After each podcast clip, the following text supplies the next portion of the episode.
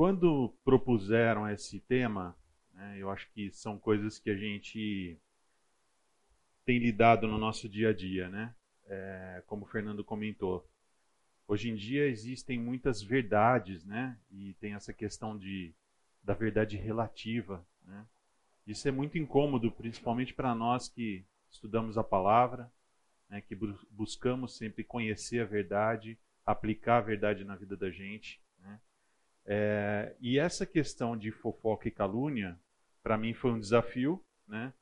porque tenho certeza que, como todos vocês aqui, é um problema que eu luto também na minha vida, né, constantemente. Então, estamos aqui para aprendermos juntos né, e vermos o que o Senhor tem para falar sobre isso. Né?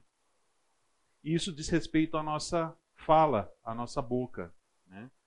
E os desafios são gigantescos e a palavra ela é repleta de textos a respeito disso. Né? Tem muito texto. Então eu trouxe alguns aqui, mas eu tenho certeza que vocês vão se lembrar durante os nossos estudos aqui, vocês vão se lembrar de outros textos e fiquem à vontade para compartilhar se quiserem, tá? Mas uh, às vezes a gente fica pensando, né? Eu já pensei muito a respeito da verdade, de se falar a verdade, né? É, e pensando muito assim, puxa, mas será que não tem hora que a gente não deveria não falar a verdade, falar de um jeitinho diferente, né? Quando a gente tem que dar uma notícia muito ruim para alguém, né? algum parente que faleceu e você tem que falar para algum idoso, para alguma criança, como é que você conta, né? Então nós temos naturalmente uma tendência a querer manipular um pouco as coisas, a forma de, de, fazer, né? E aí nós temos que saber o que, que o Senhor fala a respeito disso, né? O que, que Ele fala de verdade a respeito disso. É, eu acho que o primeiro questionamento que surge para a gente é assim: mas o que, que é fofoca? O que, que é fofoca? E aí eu queria ouvir um pouquinho de vocês. O que vocês acham que é fofoca? Vocês acham? Eu acho que é você divulgar informação de alguém, verdade ou mentira, depende disso, sem consentimento. E eu vejo que tem ali um, um certo tensão do coração. Né? Ou de colocar a pessoa em né, uma situação constrangedora, de fazer uma má imagem dela. Acho que quando você fala de fofocar, é tentar divulgar aquilo que eu entendo como errado no vida da pessoa, eu quero disseminar. Verdade ou mentira, mas eu quero disseminar. Ouviram aí, pessoal? Né? Então, quando a gente fala de alguém sem a pessoa estar né, presente e fala alguma coisa, né? aí Pode ser uma verdade, pode ser uma mentira, né? É, mas sempre com uma intenção. Tem uma intenção por trás e geralmente essa intenção é diminuir o outro. É mais ou menos isso que, que você falou, né? Muito bem. É, é bem por aí. Agora, será que é tão ruim assim a fofoca? Vocês acham que é, que é uma coisa ruim mesmo? O que vocês acham? certeza. Com certeza. Porque a fofoca, quando é falada, deixa a outra pessoa que é. Fez fofoca da pessoa, vai para outra pessoa, a pessoa também começa a olhar com outro olhar a pessoa que, que eu comentei. É. Mesmo que ela goste da pessoa, ela começa a ter também dúvida, né? Dependendo.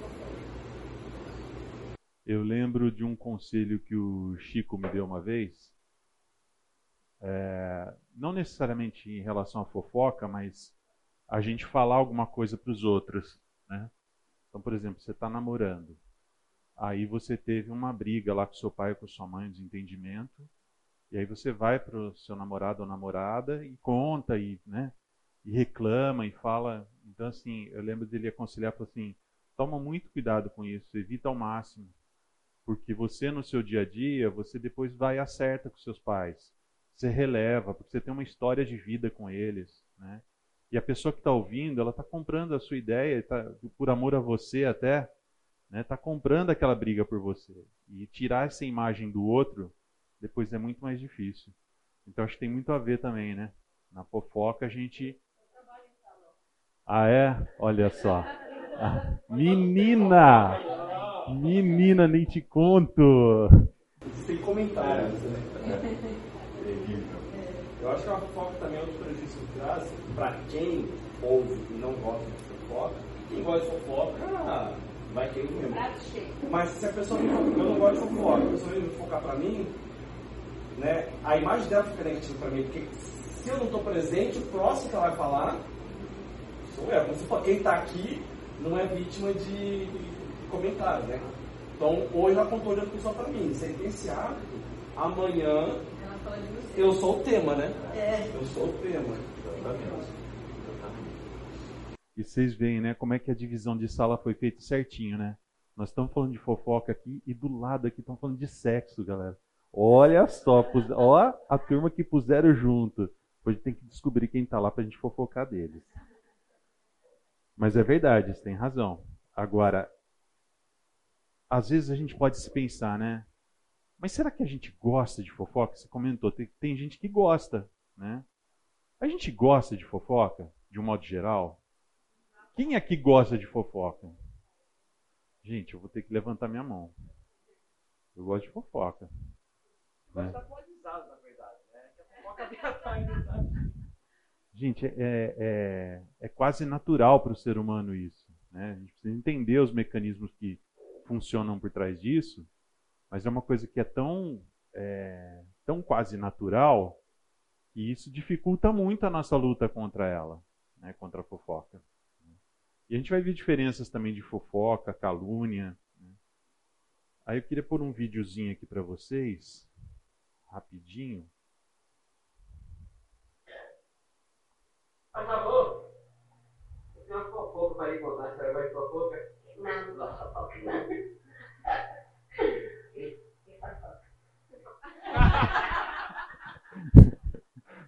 então, geralmente é assim, né? não, não, não gosto de fofoca tal. Mas e aí, o que, que é? Me conta, né? E é bem por aí mesmo, pessoal. É muito, muito comum, muito natural no coração da gente, né? A senhorinha, a carinha ingênua, né? Tranquilinha e tal. É brincadeira, tá? É um canal dela aqui, ela faz esse tipo de, de piadinha aí, tá?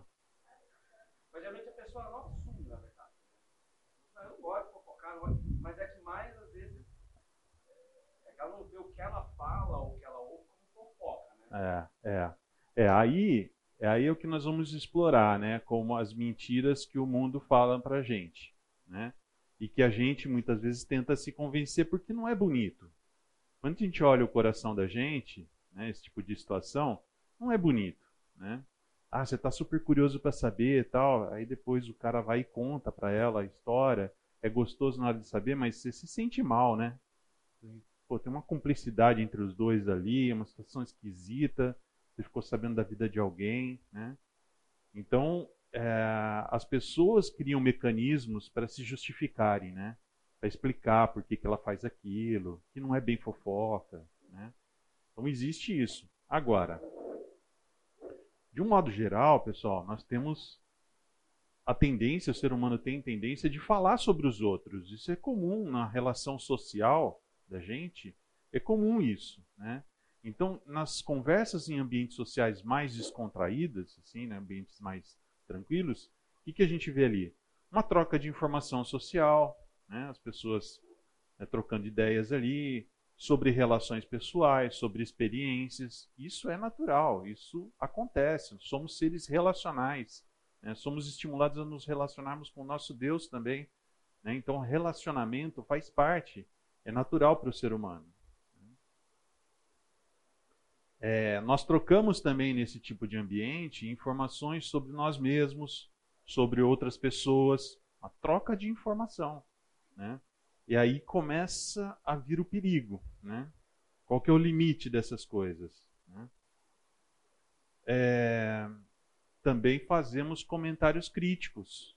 Né? É comum em ambientes sociais em que a gente está ali conversando e se relacionando, existir alguma situação de crítica.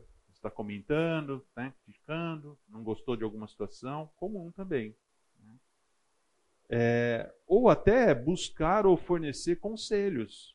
Também em relações sociais é comum isso, num ambiente um pouco mais íntimo. Né? Pô, mas por que você não tenta fazer assim? Né? Pô, não sei mais o que, que eu faço. Isso é comum. Talvez seja por isso, pessoal, pensando nessas características que são comuns a nós, que algumas situações na nossa sociedade fazem tanto sucesso. Né? Por exemplo, novelas. Né? Não é impressionante como. Eu não sei como está hoje, se o pessoal assiste muita novela ou não. Minha geração, meus pais, o pessoal adorava sentar assistir novela. Né? Agora tem a tal do Go, uh, Globoplay aí, que tem todas as novelas lá, as antigas, estão tudo ali, as mais atuais. Hoje em dia já não sei mais se é assim, ah, não posso perder a novela das oito, tem que ir para casa, que tem, né? assistir a novela. Por que, gente? Por que novela? É uma situação ali ficcional que eles tentam o máximo possível se aproximar de situações reais da vida ou criar situações para torná-las naturais para a gente, né? Mas que fica todo mundo curioso. E aí fica aquela. Oh, as minhas referências são muito ruins, gente, mas quem matou Det Reutemann? Né? É muito antigo isso, né? Exatamente. Então, pessoal, tem. É, você fica naquela situação, porque cria um mistério, né? Cria. Não, mas como que a fulana foi fazer aquilo com o ciclano? Ele gostava tanto dela. Parece que existe em nós né, um prazer natural né, da gente saber da vida dos outros, né? Se envolver. Então, a novela é legal por causa disso. Aí cria aquelas frases de efeito, né? Pode falar. Então, eu trabalho com adolescentes, né? Então, só para referência, teve, durante muito tempo, eram séries que eles assistiam, eles maratonavam, já não tinha que esperar o capítulo por conta das séries. Uhum. Mas hoje, são os TikTokers. Então, assim, não é nem mais YouTube que eles seguem mais. É no TikTok e aí são esses influencers do TikTok, porque aí o vídeo é muito rápido, mas eles seguem, eles acompanham, eles sabem o que a pessoa faz na vida real, porque é um, meio que um reality show ali. Uhum. É, uh, um dos itens que a gente vai falar aqui é as redes sociais. É, eu, eu não coloquei aqui, mas lembrei também de revista. Hoje em dia, né, mas você vai na, né, na sala de espera né, é, caras para ver as celebridades, o que, que estão fazendo, onde eles estão, né? Só que hoje você tem vários outros mecanismos para isso, né? Uma outra coisa que fez muito sucesso e que é muito, para mim, incompreensível, né? É Big Brother. Gente, o negócio faz muito sucesso ainda. É impressionante você ver nos, nos meios que a gente convive, né? De trabalho, escola, o pessoal falando fala os nomes, vê o que, que o cara fez no último, quem foi pro paredão, quem não sei o quê. E ainda paga, né? Porque tá no pacote pago. Do... É, exatamente, para ficar vendo o dia inteiro. E fica aquele monte de desocupado trancado numa casa, só criando treta ali um, entre, um com o outro, né? E é isso. E o pessoal gosta de ver isso, gosta demais de ver isso. Acompanha. Quando eu vi as primeiras vezes, eu falei, não, isso aí meu, vai, vai ter uma temporada ou outra, vai parar. Não, tá há anos. Há anos, anos. E faz muito sucesso ainda. Né? As pessoas gostam de acompanhar, ver o que está rolando. Né? Quem está fazendo o que, quem está falando o que. Né? E redes sociais. Né? Então agora tudo isso migrou para uma mídia que o pessoal fica ali ligado. Meus filhos assim, veem muito pouca TV muito pouca TV, mas estão muito antenados nas redes sociais, muito, muito. Né? É o, o, o mundo que eles convivem hoje. Né?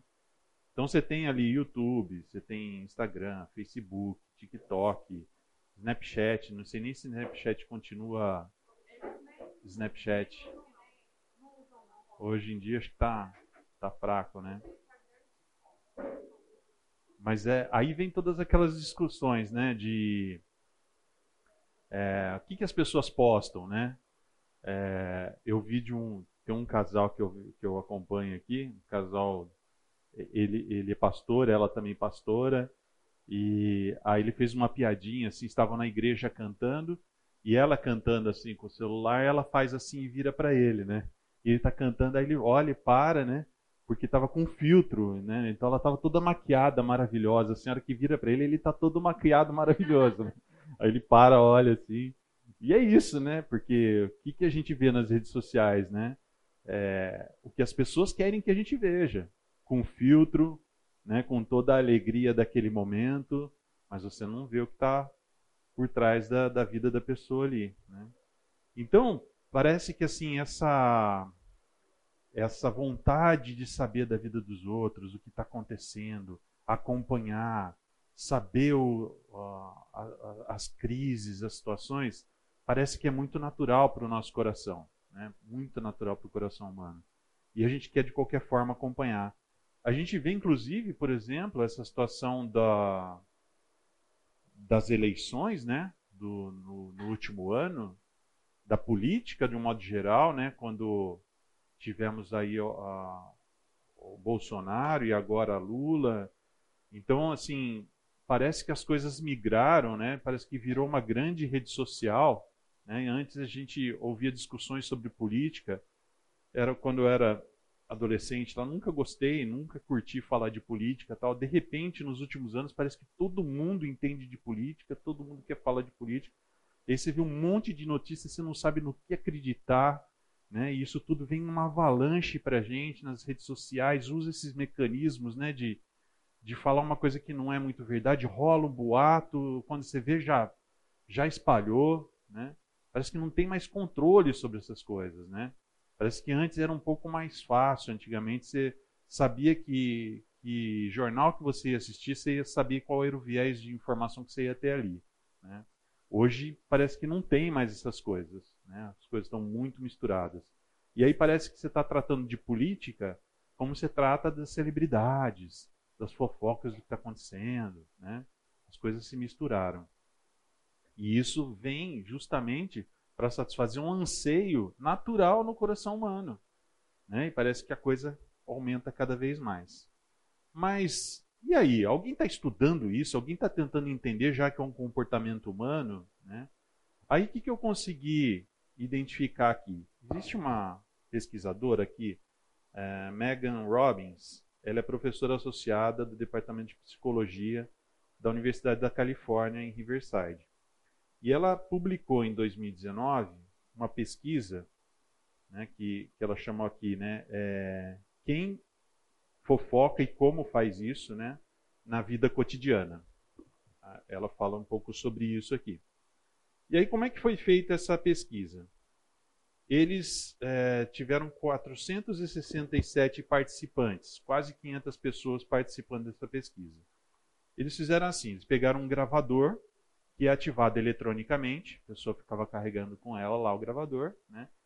E esse gravador, amostralmente, ele, ele acionava de 5 a 12% do tempo, aleatoriamente.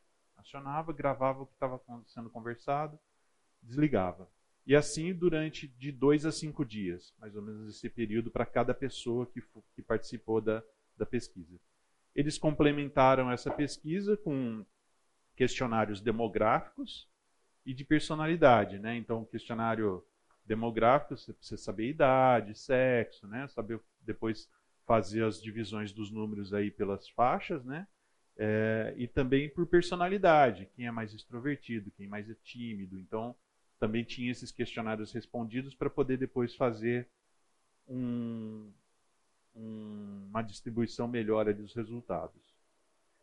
Eles classificaram também a, a fofoca, né? ela foi classificada por qualidade afetiva, né? ou seja, a fofoca ela é positiva, negativa ou é neutra.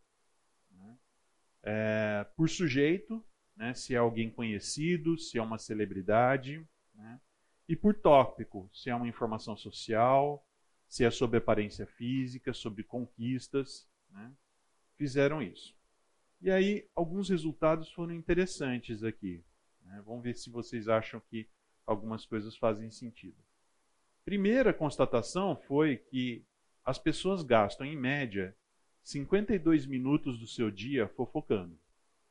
Se a gente fosse pegar os minutos que você está acordado, interagindo na vida, 52 minutos do seu dia foram gastos falando dos outros, fofocando. Constataram isso. Outra coisa, fofoqueiros frequentes tendem a ser pessoas mais extrovertidas. Hum, parece fazer algum sentido, né? Parece que quem é mais extrovertido tal é mais propenso a falar mais e se expõe mais ali. Mulheres se envolvem em mais fofocas neutras do que homens. Olha que interessante. Não é? Porque assim, normalmente, o que é senso comum para gente? O que as pessoas falam a respeito de fofoca a diferença entre homem e mulher? Homem não fofoca. E que mulher fofoca muito. Né? Olha só. Tece comentários, exatamente. Né? Então, a pesquisa aqui mostrou o seguinte: se você pegar as fofocas e separar em fofoca que está falando mal, fofoca que está falando bem, e fofoca que é só neutra, assim, está só falando de situações tal, as mulheres se envolvem mais nessas fofocas neutras. Hum, então talvez não seja como a gente esteja imaginando, como falam por aí, né? As fofocas mais neutras, né? Será que tem a ver com a fala mais acaba assim, bom, não vou, não vou entrar nesse, nesse mérito. Mas, que mais? Pessoas mais jovens tendem a fofocar mais negativamente do que pessoas mais velhas. Hum, estranho, hein? Essa eu não imaginava. Olhando aqui a pesquisa, eu ué, a gente acha que os mais velhos fofocam mais, né? Tem aquela imagem daquelas senhorinhas que se juntam para fofocar, né? Mas o que essa pesquisa constatou é que é, jovens tendem a fofocar mais negativamente do que pessoas mais velhas. Faz sentido? O que vocês acham? O que, os jovens acham? Hum? Mentira! Mentira! eu, eu acho que isso talvez seja uma tendência mais atual. Tá? É, você acaba focando mais, você tem mais tempo livre. Hoje os jovens isso é comprovado, eles têm muito tempo livre. Talvez hoje seja uma tendência do jovem realmente estar com o tempo mais livre, ou seja, se mais a, a fofoca, uma vida menos ativa com a vida do outro, e é mais interessante do que hoje as pessoas idosas, que por vezes talvez sejam mais ativas hoje do que antigamente. Pode ser. Eu acho, que também, eu acho que também, hoje em dia, se, se instrui muito menos o jovem a vencer porque ele, ele conquistou, é, hoje acontece o contrário, se ensina a derrubar o outro para você poder crescer, principalmente em ambiente de trabalho. Então a, a, a fofoca, ela muitas vezes faz parte dessa tática de você derrubar o outro para que você se sobressaia. Chau tapete. Eu acho que tem a ver com maturidade. O mais velho, por ter mais maturidade, gasta menos tempo focado na vida alheia mais tempo com as próprias questões, com os próprios problemas da vida, e o mais novo, por uma falta de oportunidade, repara mais no outro, até por uma questão de comparação, de ver, e, ah, o que eu estou fazendo? Será que está pior que eu? E aí, isso por falta de oportunidade, ele acaba focando mais. Interessante, faz sentido. É sabedoria não falar, né? Com, com a maturidade, sem maturidade, sem sabedoria, você desce qualquer tipo de comentário até mesmo como, como você se expõe, né? A gente vê, por exemplo, redes sociais que os jovens, de um modo geral, acabam se expondo até muito mais, justamente por não ter muita noção, né? Do, do, do estrago que aquilo pode trazer. É, eu tenho uma experiência que assim, é um pouco diferente porque eu não moro perto da minha mãe e aí como ela já é idosa, ela tem 75, né? Essa questão de informação social, né? Todas as vezes que ela encontra comigo, ela quer contar. Olha, eu encontrei com fulano, eu falei com ciclano, fulano tá desse jeito. Então, não, não, não tem esse aspecto negativo, mas essa informação que ela quer compartilhar. Então tem essa carência de conversar, né? É, você falou da sua mãe, lembrei da minha mãe. É, também é muita, fica muito sozinha, né? Então quer contar, quer, né? É, é, exatamente, é. Mas assim, qual que é o grande cuidado? Né? Isso é uma, uma herança que eu trouxe de família e que eu levei muitos anos trabalhando. Né? Então hoje, quando eu estou em ambientes da família em que o pessoal começa a descer a lenha na galera, né, eu acho, eu, eu estranho até, né? É, e começa a ficar um clima muito pesado para mim. Então já tive altas conversas com a minha mãe sobre isso, né? De, é, e às vezes a gente está nessa situação, né? De ela contando como é que foi a semana dela e as situações e tal. E às vezes começa a descer a lenha em alguém, né? E às vezes eu me pego, e eu já conversei sobre isso com ela, então é uma combinação nossa, né? Às vezes eu me pego falando assim, tá, agora alguma coisa boa sobre essa pessoa. Vamos tentar falar alguma coisa boa sobre ela, então. Né? Porque, gente, não é possível que só tem coisa ruim para falar dos outros. Né? Então é natural, se a gente deixar, vai. Né? É uma avalanche. Então é verdade, às vezes tem isso mesmo. Mas interessante, é, é, achei que a gente teve bons insights aqui sobre essa questão do jovem. Pode mesmo ter muito a ver com o meio que eles estão hoje, né? É, tem essa usar isso como uma estratégia, né? Ou até mesmo essa questão da, da falta de maturidade para saber lidar emocionalmente com essas coisas, né? Outra conclusão ali da pesquisa, né, dos resultados ali. As fofocas tendem a ser mais neutras do que positivas ou negativas e sobre informações sociais. O é, que, que é importante a gente falar, pessoal? Isso é uma pesquisa, tá? É uma pesquisa, alguém fez, tem uma intenção de estudar um determinado assunto, né? É, Para quem já fez trabalho científico, né, um tempo atrás eu fiz é, no meu MBA lá, eu tive que entregar o TCC lá no final do curso, aí to, toda, seguir toda a metodologia científica. Né. E você, quando você vai entregar a monografia, ou o seu, seu trabalho de conclusão, você não pode é, fazer citações sem dar referência da citação. Não pode. Tem, corre o risco de plágio, essas coisas. Né? Você tem uma sessão própria para você falar das suas conclusões, tem que ser muito objetivas, mas não pode. Aí você olha e fala assim, pô, legal, né? Tem uma garantia aqui de que você está construindo toda a sua argumentação em coisas que já foram discutidas e, né? É, mas ao mesmo tempo, quando eu fui olhar para pesquisar as argumentações, você encontra linha de argumentação para tudo, para tudo. Então, você pode fazer um trabalho assim defendendo alguma situação absurda que você vai encontrar citações para tudo, né, referências para tudo aquilo. Né.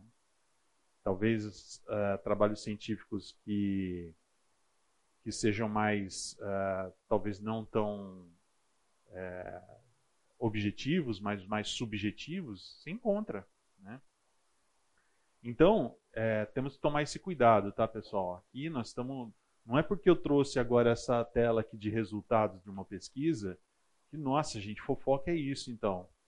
Não, fofoca, o mundo está estudando fofoca também, e o mundo está trazendo uma pesquisa dizendo que encontraram isso. Pode nos ajudar a entender um pouco mais, mas cautela, tá, pessoal? A nossa fonte não é essa. A fonte de onde a gente tem que beber é outra. Né? Vocês sabem. E nós vamos chegar nela. Tá? É, por que, que eu estou dizendo isso? Porque a fofoca tende a ser mais neutra do que positiva ou negativa. Porque nos estudos científicos, e eu daqui a pouco vou pôr um outro artigo também, eles fazem uma diferenciação. Eles chamam de fofoca a interação, a troca de informação. Só que eles classificam entre positivo, negativo e neutro, né? É, então, o que, que, seria uma troca, uma fofoca neutra? Você só está trocando informação ingênua, não tem nada, né? E aí começa a vir os perigos, né? O que, que é neutro, o que, que não é. Né? Quando fala aqui que é a maior parte é neutra e não positiva ou negativa, a minha experiência não mostra muito bem isso. Né? Acho que a tendência nossa na hora de fazer fofoca é falar mal. Uma outra coisa que eu vi num outro artigo assim: você não vê fofoca falando bem. Dificílimo, né? Nossa, você viu o que, que o fulano fez? Meu, ele é muito bom. O cara é muito competente. Tem isso? Tem. A gente vê situações assim. Mas não é o normal. Né? Para enaltecer os outros, para aumentar os outros, geralmente é para diminuir. Beleza? Então essa foi uma pesquisa. Agora vamos falar do artigo, então. Aí essa Christine Ho, ela publicou lá na BBC Future, é, em 2019 também, um artigo que diz, né, por que fazer fofoca nem sempre é algo ruim. Por que será? Então, de cara no artigo, ela diferencia isso. A maioria de nós pensa na fofoca como uma maneira de falar mal de alguém que não está presente. Acho que esse é o conceito mais normal que a gente tem aqui. No comecinho a gente falou justamente isso, né? Mas entre os cientistas, na ciência social, a fofoca é caracterizada como comunicação sobre uma pessoa que não está presente e de uma maneira que envolva avaliação dela, boa ou ruim. Estou avaliando só. Pode ser boa ou ruim. E aí algumas conclusões que esse artigo traz também. A fofoca não é sobre coisas que estão acontecendo em um ambiente, é sobre pessoas. Né? É verdade. É mais comum isso, né? A fofoca masculina tem mais fins de autopromoção e talvez seja considerada pelos homens como troca de informação ou networking. Né? Não é fofoca, nós só estamos aqui né, deliberando e tal, construindo meu network com meu colega. Né? Então a gente precisa saber das informações estratégicas né, e também dividir isso com os colegas. Então é muito mais troca de informação do que networking. É isso, eles falam nos estudos isso, né? Que talvez isso mostre é, por isso que talvez tenha uma percepção entre a, a, população de que mulher fofoca mais. Porque o homem não reconhece que aquilo é uma fofoca, ele chama aquilo de outra coisa. Mulheres tendem a tomar, tornar as fofocas mais divertidas, com muitos detalhes e em tom animado. No salão deve ter muito isso, né? Você vê aquela alegria, o pessoal falando, né? E conta os detalhes, e conta. Né? Minha mãe, assim, quando ela vai contar as coisas, assim, você fica um tempão, né? Porque tem, tem que contar todos os detalhes da história, né? Até chegar na conclusão. Às vezes a conclusão nem é tão legal assim, mas. Né? Ela ri, é. Mas assim, a riqueza de detalhes é importante. Né? Constataram isso aqui também. E aí eles fazem essa observação que eu fiz com vocês. Né? Esse tipo de comunicação informal é crucial para compartilhar informações. A fofoca é necessária para a cooperação social. Em grande parte, esse tipo de conversa cimenta vínculos sociais e elucida as normas sociais. Olha só, um artigo lá na BBC. Né? Gente, fofoca não é tão ruim assim. Ó, tem uma função social, fofoca. Né? É isso que que o artigo está defendendo aqui. Agora, a gente sabe que o que a gente fala tem resultados, traz resultados. Né? Nós temos, inclusive, na nossa legislação, artigos relacionados ao que a gente fala e como a gente fala. Né? Então, o nosso falar pode, inclusive, ser crime. Né? Alguém aqui é advogado ou não? Não? Da área de direito? Não? Então, olha lá. Calúnia. A calúnia está no artigo 138. E lá diz assim: está pequenininho aí, né? Do Código Penal. Artigo 138. Caluniar alguém imputando-lhe falsamente fato definido como crime. Né? Então, se você está falando alguma coisa de alguém, né? está atribuindo a ele aquele ato, e aquele ato é um crime, né? Só que você está fazendo isso falsamente, isso não é verdade, isso pode ser caracterizado como calúnia. E pode dar uma pena aqui de detenção de seis meses a dois anos e multa. Tá? Então, você falar de alguém que a pessoa fez alguma coisa e aquilo alguma coisa é crime e era mentira, é calúnia. Você pode ser preso. Difamação, também está lá, é o artigo 139, é o seguinte: né? difamar alguém imputando-lhe fato ofensivo à sua reputação. Aqui não necessariamente é crime. Eu estou falando alguma coisa que é ofensiva em relação a alguém, né? É, mas aquilo não é um crime. Se for comprovado que aquilo não é fato, você pode ser acusado de difamação. E aí a pena é detenção de três meses a um ano e multa. E também tem a injúria. Né? E a injúria, é, artigo 140, injuriar alguém ofendendo-lhe a dignidade ou decoro. É quando você fala alguma coisa que expressa uma ofensa a respeito da pessoa. Que também a pena de detenção de um a seis meses ou multa. Tá? Então pode ser crime. Temos que tomar cuidado com o que a gente fala. Né? Isso está na própria lei dos homens. Né? Agora, é, como que as pessoas se escondem por trás de falar mal né, e justificam? Que, que vocês já ouviram de justificativa falar que a pessoa poderia falar mal? O que, normalmente elas falam?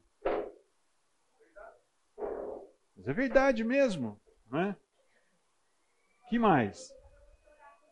Ou esse argumentinho crente ainda. Estou falando só para a gente orar. É, vamos ficar em oração. Né? que mais? A gente fala assim, eu falo mesmo. Eu falo. Comigo não tem. Eu sou sincero. Né, gente? Sou sincero, eu não sou hipócrita. Você também está pensando isso, mas não está falando. Eu falo. Né? A verdade tem que ser dita, gente. Não é possível, é verdade. A pessoa se esconde por trás da verdade. Né?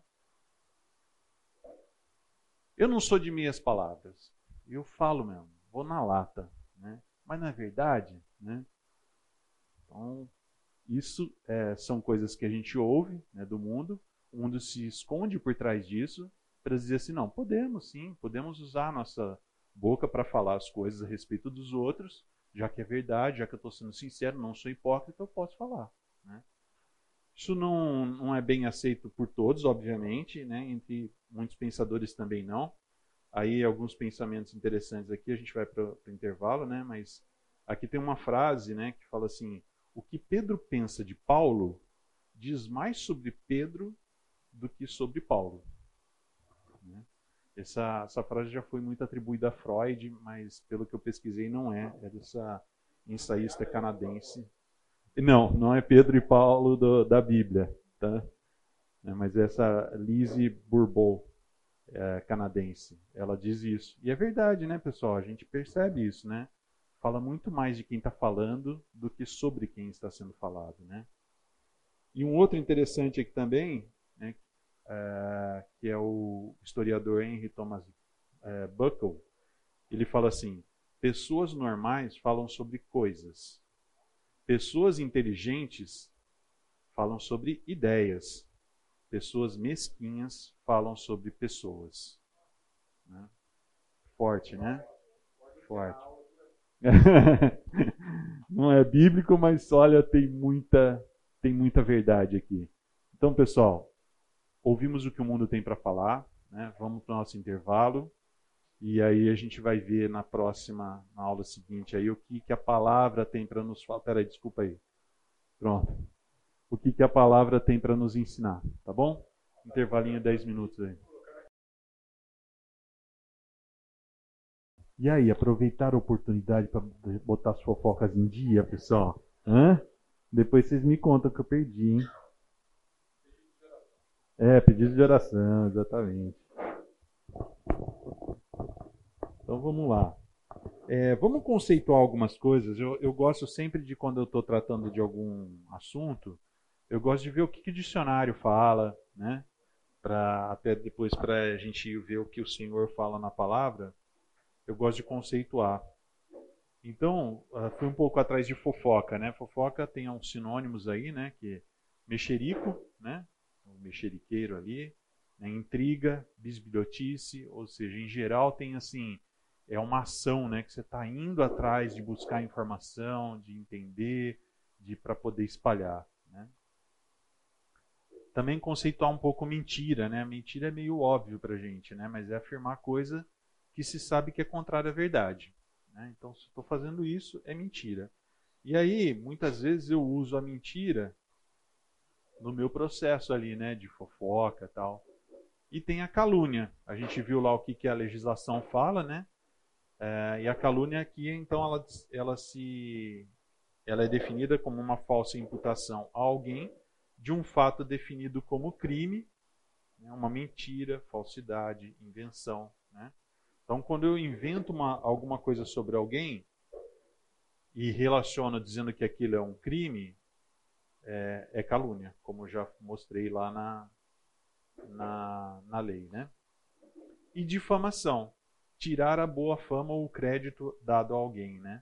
desacreditar publicamente, é, infamar, de, detrair, imputar a alguém um fato concreto e circunstanciado, ofensivo de sua reputação, conquanto é, não definido como crime. Então a difamação é: estou falando mal de alguém, né? estou atribuindo algo a alguém, mas aquele algo não é crime. Então é uma difamação. Falar mal, detrair. Só que o nosso curso aqui está comparando ali fofoca e calúnia, né? E nas, nas pesquisas que eu estava fazendo, eu achei uma, uma definição que eu achei bem interessante, né? A fofoca, ela coleta os segredos de alguém e os passa para outras pessoas. Fofocar é isso. Né? A calúnia, ela cria os seus próprios segredos né? e transmite-os onde quer que façam o maior dano. O objetivo é causar dano. Né? E a calúnia faz isso. O que, que a palavra fala sobre falar mal? Parece que é uma coisa tão natural para nós, né? E parece que muitas vezes é gostoso falar mal. Né? E de fato, quando você vê lá em Provérbios, né, Provérbios 26, 22, fala assim: As palavras do caluniador são como petiscos deliciosos, descem saborosos até o íntimo. Não é? Gente, é, é agradável. É duro isso, mas vocês já, vocês já perceberam uma situação em que quando começa a rolar uma fofoca, alguns olhinhos brilham, parece que muda a feição da pessoa. Né? Pelo prazer de estar naquela situação, de estar falando do outro. A palavra fala isso. Né? Que parecem petiscos deliciosos, descem saborosos até o íntimo, vai lá para dentro. Mateus 15, 19 fala, né? Pois do coração saem os maus pensamentos, os homicídios, os adultérios, as imoralidades sexuais, os roubos, os falsos testemunhos e as calúnias. Olha só, gente, falsos testemunhos e calúnias, olha do que, que vem acompanhado aqui da listinha. Né? Homicídio, adultério, imoralidade sexual, roubo. Está né? sendo colocado na mesma categoria aqui maus pensamentos, falsos testemunhos e calúnias. E a gente sabe que o nosso falar produz resultados. Né? E existem perigos envolvidos aqui. E o que, que a palavra nos fala? Né? Os perigos do muito falar. Quando a gente fala demais, né? a gente se expõe. Provérbios 18, 21 fala: né? a língua tem poder sobre a vida e sobre a morte. Os que gostam de usá-la comerão do seu fruto. Gente, tem consequência. Não tem consequência só para os outros, mas para você. Se você vive nessa vida de usar a palavra para causar dano, você vai colher consequências disso. É... Oi.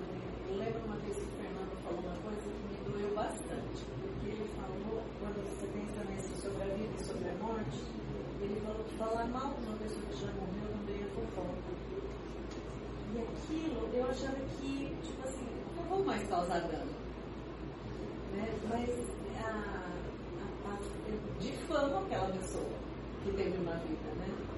Então, assim, até me marcou bastante, assim, ele ter falado isso, porque às vezes você fala, a pessoa já morreu, né?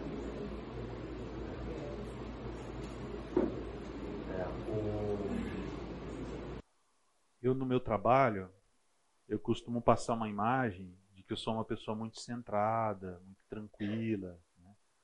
E às vezes eu falo, o pessoal fala assim, eu sou muito nervoso, sou muito explosivo. Né? As pessoas não acreditam, não acreditam. Hã? Ah, não parece? Fala com a minha esposa. né? Fala com a minha mãe, né? fala com os meus filhos. Né?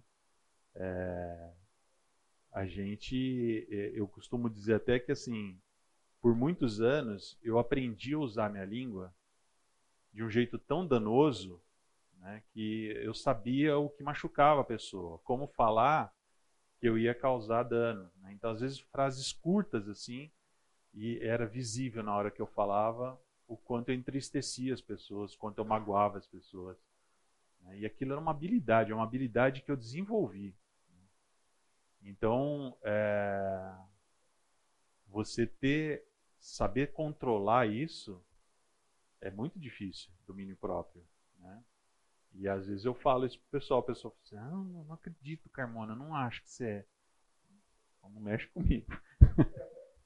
Mas é difícil. Né? A gente pode causar muito dano com o que a gente fala. É... Outro perigo de falar muito, né?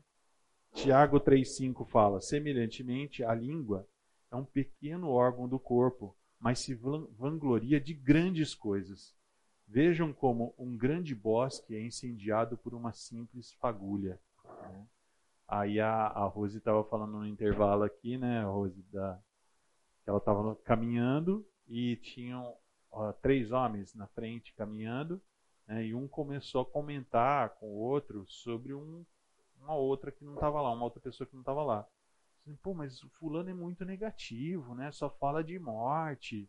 Parece que depois da pandemia ele ficou meio, né? Aí o outro nossa, é verdade mesmo, não consigo ficar muito perto. Aí o terceiro virou e falou assim, eu gosto do fulano. Aí o assunto acabou. Né? Então, assim, é uma fagulha, gente. Assim, o que a gente fala pode causar um incêndio. E o que a gente viu ali é alguém que impediu um incêndio de seguir, mas pode, pode causar um incêndio. Nós, quando a gente está estudando a palavra, a gente tem um propósito. Nosso, o nosso objetivo é agradar ao Senhor. Né? Como que eu agrado ao Senhor com a minha forma de viver? Né? Com o que eu falo, com a minha língua? Né? Então, no fundo, o que nós estamos buscando é isso. Como é que eu estou no meu cantinho lá, como é que eu vou agradar o Senhor aqui? Eu quero chegar lá. Né? Então, pessoal, eu trouxe aqui alguns textos que eu acho que a gente pode considerar como dicas para a gente ir subir numa escada. Né? E aí eu diria assim, que o primeiro passo é se afastar de quem fala mal. Se é algo que a gente está lutando, pessoal, talvez o primeiro passo seja esse. Né? É, Salmos 1.1 fala isso, né? Como é feliz aquele que não segue o conselho dos ímpios, não imita a conduta dos pecadores, nem se assenta na roda dos zombadores. Então, gente, assim, é, às vezes você vai num lugar, você sabe que é ali onde a informação rola, né? Então, assim, não vai, se afasta, não senta naquela rodinha. Às vezes você fala assim, não, mas não vou falar nada, mas você está lá escutando, né? Você está se alimentando, você está botando para dentro aquela informação, né? aquele petisco saboroso que vai para o seu íntimo. Né? Então a palavra nos incentiva a isso. Ele fala assim, né, que é muito feliz, bem-aventurado é quem não faz essas coisas, né? E não se assenta na roda dos zombadores. Então talvez na nossa luta contra a fofoca, talvez o primeiro passo seja: vamos evitar os ambientes onde isso rola? Evita sai de perto. Né? É, vamos encarar as, as nossas questões da fala como vícios. Né? Como é que eu lido com o vício? Eu preciso me afastar daquilo. Né? O meio onde aquilo acontece, né? para quem, é, quem é alcoólatra, né, em geral, os, o, o, meio favorece aquilo. Né? Os lugares onde ele costuma ir, os amigos que ele tem, geralmente são a, é a galera que está ali sempre bebendo e tal. Quem quer também é, parar de fumar, né? tem alguns rituais que são que propiciam, né?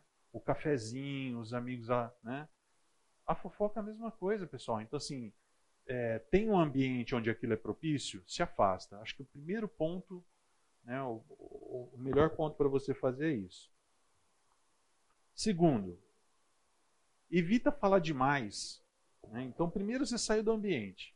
Só que falar você pode falar em qualquer ambiente. Às vezes você pode criar o ambiente da fofoca. Né? E, gente, quando você fala demais, sai bobagem. Né? É, vocês viram que na pesquisa um dos itens falava isso, né? que os extrovertidos tendem a fofocar mais. Por quê? Fala mais, né? sai mais coisa da boca. Né? E a palavra fala isso. Provérbios 17, 28 fala: Até o insensato passará por sábio se ficar quieto. E se contiver a língua, parecerá que tem discernimento. Ele parece espertão até, se ele fica quietinho. E nós vamos ver uma sequência de textos aqui. Olha só, o cara é um insensato. A palavra está dizendo que ele é insensato. Mas se ele fica quietinho, ele passa por sábio.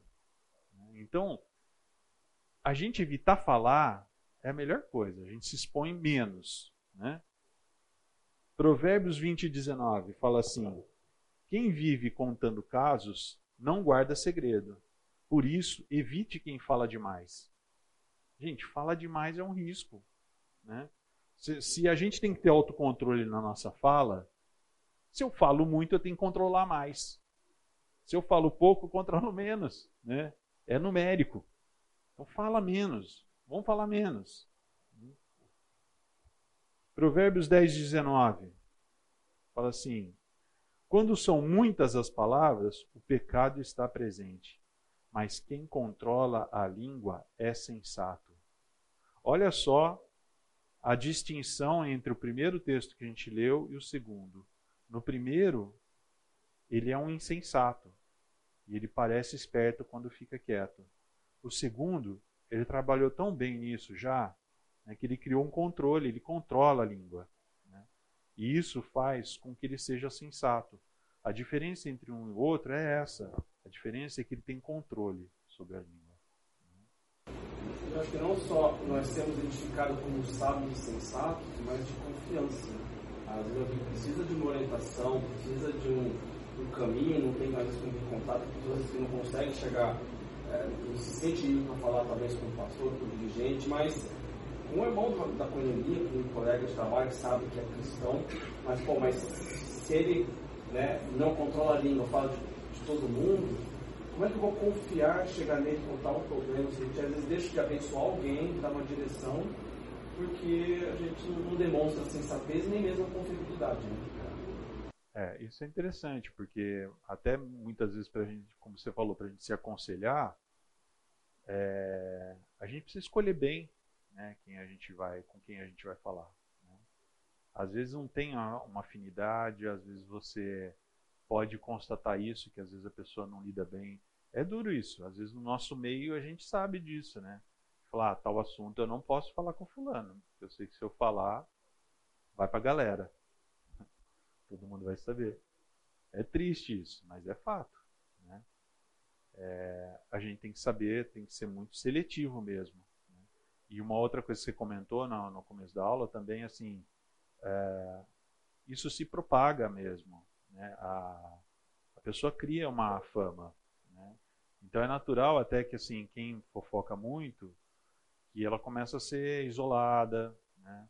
As pessoas começam a não buscar mais, porque justamente aquilo que você falou, né? Eu sei que se eu não estiver naquele ambiente, eu posso ser o próximo a ser fofocado, né? Então, é, essa seleção ela acaba acontecendo até naturalmente. Muito bem. Então, eu comecei não indo para os ambientes onde eu fico exposto. Meu segundo passo foi é, evitar falar demais, porque quando eu falo muito, eu acabo caindo. O meu terceiro passo, Quebra a corrente da calúnia. Vocês já, vocês já foram daquela época que você recebia. Tinha uma época que era por, pelo correio, né? Até você recebia carta de corrente, né? Ou e-mail, né? Que falava assim: o fulano não distribuiu isso para tantas pessoas, depois de dois meses morreu, não sei o quê, e a, o objetivo era espalhe isso aqui. E. Oi? Hã? No WhatsApp. Ah, é verdade. No WhatsApp tem isso. É a versão. É, exatamente. É, é, exatamente. Não quebre essa corrente. Eu, eu amava quebrar essas correntes. Falando assim, ah, agora é a hora. Vou quebrar essa aqui. Né? Então, vamos quebrar a corrente da calúnia. Né? E aí tem um texto que fala isso. Provérbios 26, 20. Sem lenha, a fogueira se apaga sem o caluniador morre a contenda. Tem a ver com o que a Rose falou lá dos três colegas caminhando. Né? Então, assim, tira a lenha da fogueira, pessoal. Né? Vamos quebrar essa corrente. Né? Quarto passo aqui. Troque o mal dizer por bem dizer. Percebem que a gente está indo de uma extremidade mais passiva, né? eu me afasto, eu evito falar, e agora eu estou começando a ser um pouco mais ativo. Pô, além de eu evitar falar, a hora que eu for falar, em vez de eu falar mal, deixa eu falar bem. É um pouco daquela brincadeirinha que eu falei que eu faço com a minha mãe às vezes, né? Tá, e o que tem de bom para falar então dessa pessoa? Né? É um exercício, gente, é um exercício importante. E uma vez a gente conversando assim no carro, foi legal, porque ela fez esse exercício na hora ali comigo. Ah, peraí, deixa eu pensar tal. E, e, ela se assustou, porque ela precisou parar para pensar e levou tempo para ela encontrar coisa boa. Mas tem, né? tem. A gente é muito hábil de achar o que tem de ruim para falar dos outros. Mas o que tem de bom? Né? O que, que a palavra fala sobre isso? Né? Trocar o mal dizer por bem dizer. Com a língua bendizemos o Senhor e Pai, e com ela amaldiçoamos os homens, feitos à semelhança de Deus. Da mesma boca procedem bênção e maldição. Meus irmãos, não pode ser assim. Gente, se a gente parar para refletir nesse texto de Tiago, é de se indignar, não é? A gente pensar que a mesma boca que a gente usa para bendizer o Senhor, e quem foi lá na ceia hoje cantou, né, louvou o Senhor, e você usa essa mesma boca para falar mal dos outros, e ainda que o texto fala assim, né? amaldiçoarmos os homens feitos à semelhança de Deus? Você acha que você está sagrado quando você está falando, elogiando a Deus, mas depois, quando você fala mal do homem que foi feito à semelhança dele, está tudo bem? E ele fica indignado, ele fala: Meus irmãos, não pode ser assim. Não pode ser assim. Isso a gente tem que se indignar, a gente tem que olhar para o nosso meio aqui da igreja e às vezes a gente se depara com situações assim. Você já na igreja já foram em situações que tem uma rodinha que a galera está falando mal de alguém? Sai dela. É roda dos escarnecedores dentro da igreja. Se afasta dela. Né? Colossenses 3,8 fala assim: Mas agora abandonem todas essas coisas: ira, indignação, maldade, maledicência e linguagem indecente no falar né? Já vi também é, gente que se converte que falava de cada dez palavras, onze era palavrão, né? e depois você vê a pessoa mudando a forma de falar. Né? Então, essas coisas têm que se afastar da gente, e a maledicência tem que se afastar. Se a gente está refletindo Cristo, e esse é o nosso objetivo, não pode haver maledicência. E aí o Salmo 34:1 diz: Bendirei o Senhor o tempo todo, os meus lábios sempre o louvarão. Começa, pessoal, fala, bendizendo ao Senhor. Bendize ao Senhor, ele tem todos os motivos para a gente falar bem dele. Começa bendizendo ao Senhor. Né? Começa a ter uma prática de falar coisas boas e não falar coisas más. Né? A gente começa a fazer essa troca, substituir. Efésios 4, 29 fala assim: nenhuma palavra torpe saia da boca de vocês, mas apenas a que for útil para edificar os outros, conforme a necessidade, para que conceda graça aos que a ouvem. Olha só, pessoal, conforme a necessidade. Ah, mas é verdade mesmo. Né? É, mas às vezes não é necessário você falar. Não fala, você não vai edificar. Se você não vai edificar, né, e aqui fala para que conceda graça aos que ouvem, se não tem esse objetivo, não fale. Não fale. Você tem que ser instrumento de graça. Né? Então, um exercício bom na nossa fala é essa. É, já que você se afastou do meio onde tem papo furado, já que você está evitando falar muito para não falar besteira, né? E agora você está começando a querer bem dizer, você está num processo de começar a ter, ter controle sobre o que você fala, ter domínio sobre a sua fala. Né? E talvez o primeiro passo importante seja esse. Reflete antes de falar. Pô, tá na ponta da língua, segura, não fala. Não fala.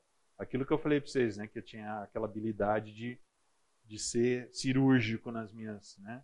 Tá na ponta da língua, eu pegava e falava. Não fala, segura, avalia. Isso aqui vai ajudar? Vai contribuir com alguma coisa? Aí acho que vai na linha do que o Wesley estava falando comigo também no intervalo. É, tem situações em que nós somos chamados a falar de pessoas. Né? Então, por exemplo, no trabalho, né? tem que avaliar alguém para uma possível promoção, o exemplo que o Wesley deu. Né? E aí você é consultado, porque você tem, interage com aquela pessoa. Você não vai falar? Mas é, cabe aqui um momento de reflexão. Né? Antes de você falar, avalia. Isso que eu estou falando traz graça? Né? Edifica em alguma coisa? Às vezes o que você tem para falar não é bom sobre a pessoa, mas é necessário. Né? Edificar não é só edificar a pessoa, mas edificar uma situação toda né? que você está envolvido ali. Então comece a ter controle sobre isso. Tudo bem, pessoal, até aqui? Alguma observação, comentário? Faz sentido? Não faz? percebem que a gente está subindo degraus e, e, a gente passa de situações mais passivas para situações mais ativas. Né? Eu costumo sempre pensar assim, quando a gente quer mudar algum hábito, é, a gente tem que trabalhar nesse sentido. Então, primeiro eu me afasto, né? primeiro eu evito as coisas, para depois eu começar a tomar ação. E a primeira ação é começar a bem dizer.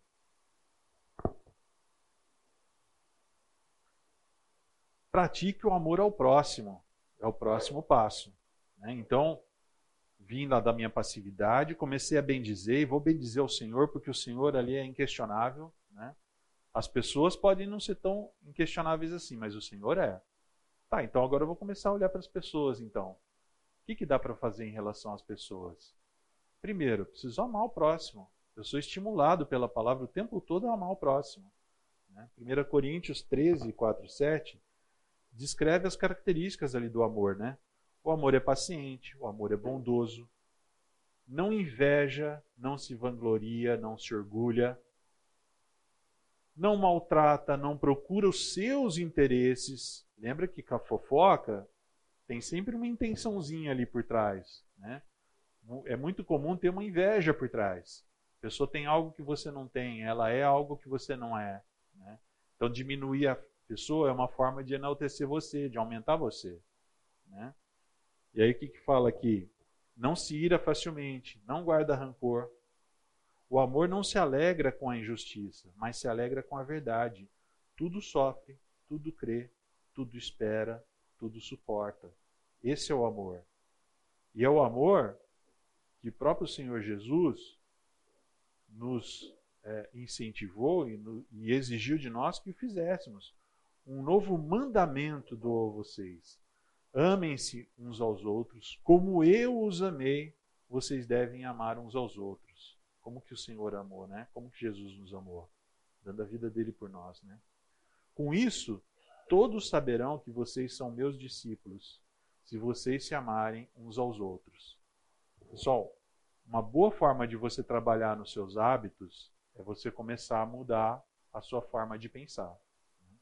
Então, se a fofoca ela tem a ver com eu me enaltecer, eu diminuir o outro, é porque eu acho que eu tenho mais valor que o outro. Tem mais valor, o outro vale menos, então eu posso diminuir porque assim eu cresço. Né? E não é isso que o amor nos ensina a fazermos. Né? Buscar os nossos interesses, mas buscar o interesse do outro. Né?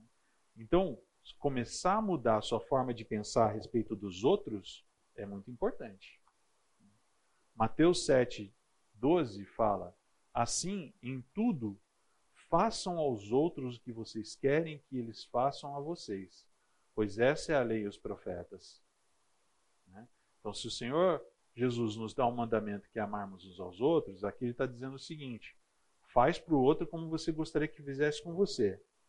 Então, você gosta que fofoque de você? Quando a gente sai dos, dos meios, porque a gente fala assim, ah, esse cara aqui eu vou ser o, se eu, se eu detrela aqui, eu vou ser o próximo a ser fofocado. Né? Então eu não quero que fofoquem de mim. Eu também não vou fazer isso com os outros. Né? Eu tenho que buscar interesse dos outros. E Romanos 13, 10 fala: o amor não pratica o mal contra o próximo. Portanto, o amor é o cumprimento da lei. Eu não posso praticar o mal contra o próximo. Então, muda a sua forma de pensar nos outros nas outras pessoas, porque isso vai mudar a sua forma de se enxergar em relação aos outros. Não se enxergar superior aos outros. E Êxodo 20:16 mostra o quanto isso é tão importante para o Senhor. Porque entre os dez mandamentos ele colocou um lá: não darás falso testemunho contra o teu próximo. Lá tem para não matar, para não roubar, tem tudo isso, né? Nunca matei, nunca roubei né, mas fala mal dos outros, dá falso testemunho. Então o Senhor, quando ele foi selecionar dez coisas, uma ele falou assim: não fala mal, não fala mal. E a gente acha que fofoquinha é inocente. Né? Outro degrau, considere os outros maiores. Então, se eu tenho que trabalhar aqui meu coração, não me considerar maior que os outros, eu tenho que fazer mais do que isso. Eu não tenho que considerar o outro igual. Eu tenho que considerar o outro maior. Se eu amo de verdade, estou considerando o outro maior. Eu não vou falar mal de quem eu considero maior que eu, melhor do que eu. Filipenses 2, 3 e 4 fala assim: Nada façam por ambição egoísta ou por vaidade, mas humildemente considerem os outros superiores a vocês mesmos. Cada um cuide não somente dos seus interesses, mas também dos interesses dos outros. Gente, isso é muito difícil. Isso é muito difícil. Mas é o que o Senhor nos estimula a fazermos. É o que o Senhor nos demanda que a gente faça. Né?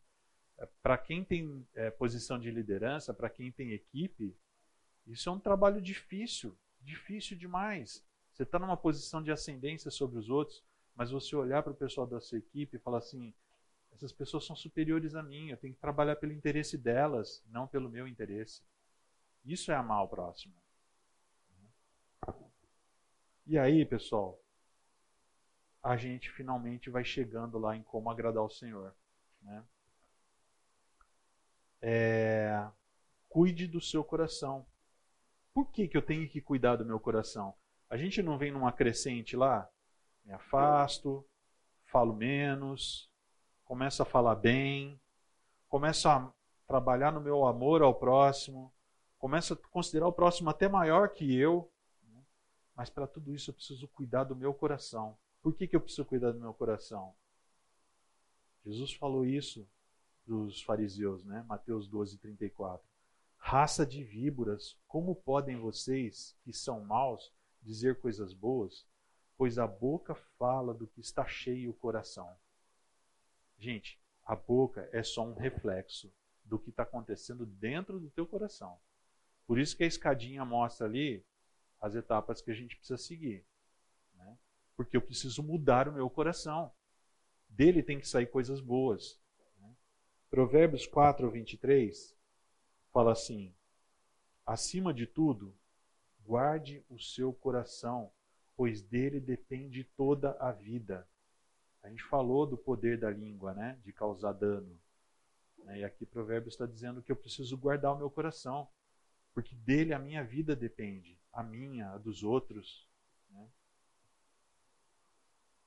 Gálatas 5, 25 fala: Se vivemos pelo Espírito, andemos também pelo Espírito. Se vocês bem se lembram, esse texto vem logo depois do fruto do Espírito, né, que tem uma série de, de gomos do fruto descritos lá, e um deles é domínio próprio, que é o que a gente precisa buscar. Né? Como é que eu domino a minha língua? Tem que ter domínio próprio. Mas eu faço isso sozinho? Não faço. Eu preciso depender do Senhor. Então, às vezes, a gente olha aquela escadinha e dá uma aflição, né? Fala assim, meu, é tanta coisa que eu tenho para fazer. É, mas não é você sozinho. Você tem que andar na dependência do Senhor. Isso é um fruto que não é, não vem de você. É um fruto que tem que vir do Espírito. Né? E nós precisamos andar também no Espírito. Por que, que é se vivemos, vivemos pelo Espírito, também andemos pelo Espírito? O Espírito nos trouxe vida, né? ele nos, nos trouxe o reconhecimento de que a gente é pecador. Né? E isso me levou a Jesus, me levou à vida. Eu tenho vida eterna por isso. Então eu preciso continuar andando pelo Espírito. Se foi suficiente para o meu resgate e minha salvação, é suficiente para eu levar minha vida no meu dia a dia. Eu tenho que buscar o Senhor. E aí, talvez o texto que eu mais tenho estudado e, e me deliciado ultimamente aí, Romanos 12, 2, né? Que primeiro, Romanos 12, 1 fala lá da, de oferecer um sacrifício vivo, santo e agradável a Deus, né, que é o nosso culto racional. E no versículo 2 fala: Não se amoldem ao padrão deste mundo. Pessoal, a, a temática dessa escola bíblica que nós temos tido todas as classes é essa. Não se amoldem ao padrão desse mundo, mas transformem-se pela renovação da sua mente. Como é que você renova? Vocês gostam daqueles programas de TV lá de renovar a casa? Ah, vem lá o cara, né, o cara vai na loja de, de material de construção, fica lá olhando quem está procurando coisa e tal, e chega você ganhou aqui, eu vou na tua casa hoje, nós vamos fazer a transformação de um cômodo lá da sua casa. Já viram isso? Aí o cara vai lá. Aí que, que, o primeiro dia que, que é o dia da dia da demolição. Dia da demolição. Os caras adoram. O cara chega com uma marreta, começa a quebrar tudo, bota tudo abaixo, porque ele vai construir algo novo. E para ele construir algo novo ali, tem que tirar o que está ali. Então, assim, nós temos que fazer a mesma coisa aqui, gente. Eu tenho que renovar minha mente. Tem que tirar a tralha que está lá. Tem que tirar aquela mão de porcaria que está lá para colocar coisa nova. Para que sejam capazes de experimentar e comprovar a boa, agradável e perfeita vontade de Deus. Existe uma vontade de Deus disponível para nós. E ela é boa, perfeita e ela é agradável. Porque às vezes a gente tem receio de ir atrás da, da vontade de Deus. Porque a gente acha que a vontade de Deus ela pode nos prejudicar. Porque às vezes a gente fala assim, pô, não, não sei se eu quero isso. É tão gostoso que a vida que eu tenho. Será que a minha vida de dedicação ao Senhor vai ser tão gostosa assim? Vai. Deus está falando que vai. Ela é agradável e nós podemos experimentar essa vida. E aí, pessoal, nossa escadinha aqui então está completa, né? E aí eu consigo agradar ao Senhor, né? Porque ali fala que a vontade dele é boa, perfeita e agradável a nós. Só que no versículo 1 de Romanos 12 fala que o nosso sacrifício vivo, santo, ele é agradável a Deus. Então existe algo que eu posso oferecer ao Senhor que é agradável a ele, que é o meu sacrifício vivo. Eu em vida, enquanto estou aqui, ofereço a minha vida como sacrifício a ele. E envolve isso, pessoal, envolve transformação da nossa mente. Como é que a gente trabalha os hábitos, então? Se afasta de quem fala mal. Né? Evita falar demais. Você fala muito, sai besteira. Quebra a corrente, tá rolando uma calúnia ali, tá rolando. Né? Quebra, para de falar. Eu gosto do fulano. Eu acho que o fulano tem tal coisa de legal. Né? Quebra. Troca o mal dizer por bem dizer. Né? Começa bem dizendo ao Senhor. Você vai começar a criar o hábito de falar coisas boas, de falar o bem. Né? E quando você está bem dizendo ao Senhor, você começa a praticar o amor ao próximo. Porque o Senhor nos estimula a fazermos isso. E quando eu amo ao próximo como Jesus nos amou, é um amor sacrificial que não busca o próprio interesse, né, mas busca o interesse do outro. E aí eu paro de, no, no, no degrau 5 ali, eu paro de me considerar superior aos outros. Por isso que eu quero fofocar tanto, porque eu acho que eu sou melhor. Né? Mas aí, quando eu chego no passo 6, eu passo a considerar os outros maiores do que eu, porque a palavra me estimula a fazer isso. E aí, para que isso tudo aconteça, eu preciso cuidar do meu coração. Porque tudo isso, a fonte dessa maldade toda, está vindo do meu coração maldoso. E aí eu preciso fazer a renovação da minha mente. Troco, tiro o que tem de porcaria lá e coloco as coisas do Senhor aqui. E é assim que eu vou agradar o Senhor. Faz sentido? Algum comentário, pessoal? Eu posso sobre a obediência, né? que tem muito a ver com cuidar do coração, porque ah, se a gente está em sintonia com o Senhor, o Espírito Santo fala pra gente na hora que a gente vai falar alguma coisa. Né? Ele diz pra gente, não faça, né? E aí a gente desobedece muitas vezes e faz. Então tem uma questão de obediência também, de amor e de temor ao Senhor. Compromisso. Exatamente. É, é bem importante isso, a obediência. E como é que eu obedeço? Né? Como é que eu conheço o que o Senhor tem para falar para mim? Né? Porque se eu quero renovar minha mente, eu quero tirar a tralha que está lá e colocar coisa nova, como é que eu coloco coisa nova? Eu tenho que buscar, eu busco na palavra. É lá que eu vou saber. Né? E como é que eu ando no Espírito, que eu falei aqui que a gente precisa andar no Espírito? Estando em sintonia com o Senhor. Né? Então, como é que está a sua intimidade com o Senhor? Né? Como é que você, como é que você tem levado sua vida de oração? Como é que você tem levado sua vida de ler a palavra? Você está alimentando sua mente com coisas boas? Né? Você está bem dizendo ao Senhor e conversando com Ele diariamente? Gente, vocês devem saber e sentir isso, né? Quanto mais você faz isso, mais muda o foco seu. A forma como você vê as coisas muda. E a gente sabe, a oração ela é muito mais para isso, é muito mais do que mudar ao Senhor, é mudar a gente. É mudar a forma como a gente vê as coisas. Então esse é o caminho que a gente precisa seguir, esse é o desafio que nós temos à frente. Mas nós não estamos sozinhos, né? Se eu ando no Senhor, é o Senhor quem vai fazer essa obra em nós, né? E, e nós vamos poder desfrutar do fruto do Espírito. Mas para isso, pessoal, eu queria uh, pedir que o Senhor nos, nos transforme, né?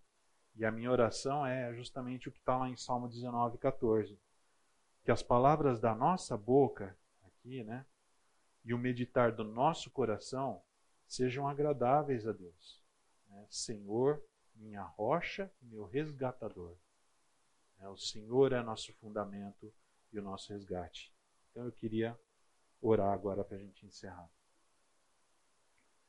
Senhor nosso Deus, Pai, queremos te agradecer, Pai, te louvar porque o Senhor é um Deus tão bondoso e diante de tantas mentiras que rondam, tantas mentiras que a gente ouve pelo mundo a respeito de como falar, de como nos conduzirmos, é impressionante a riqueza que a Sua palavra traz, Pai. É impressionante como o Senhor tem tanto a nos dizer. E são tantos textos e muitos que nós nem lemos aqui hoje, Pai mas queremos te pedir, Senhor, que o Senhor nos transforme, que o Senhor, através do seu Santo Espírito, mude a nossa forma de vermos os outros, de vermos o próximo, e com isso mude a nossa atitude em relação aos outros. Que a gente passe a ter domínio próprio, que a gente passe a saber usar a nossa boca, saber usar a nossa fala, para que a gente só edifique, só leve graça para as pessoas, possamos ser usados como instrumentos do Senhor na vida dos outros, Pai. É o que nós te agradecemos, te pedimos e louvamos a Ti em nome de Jesus. Amém.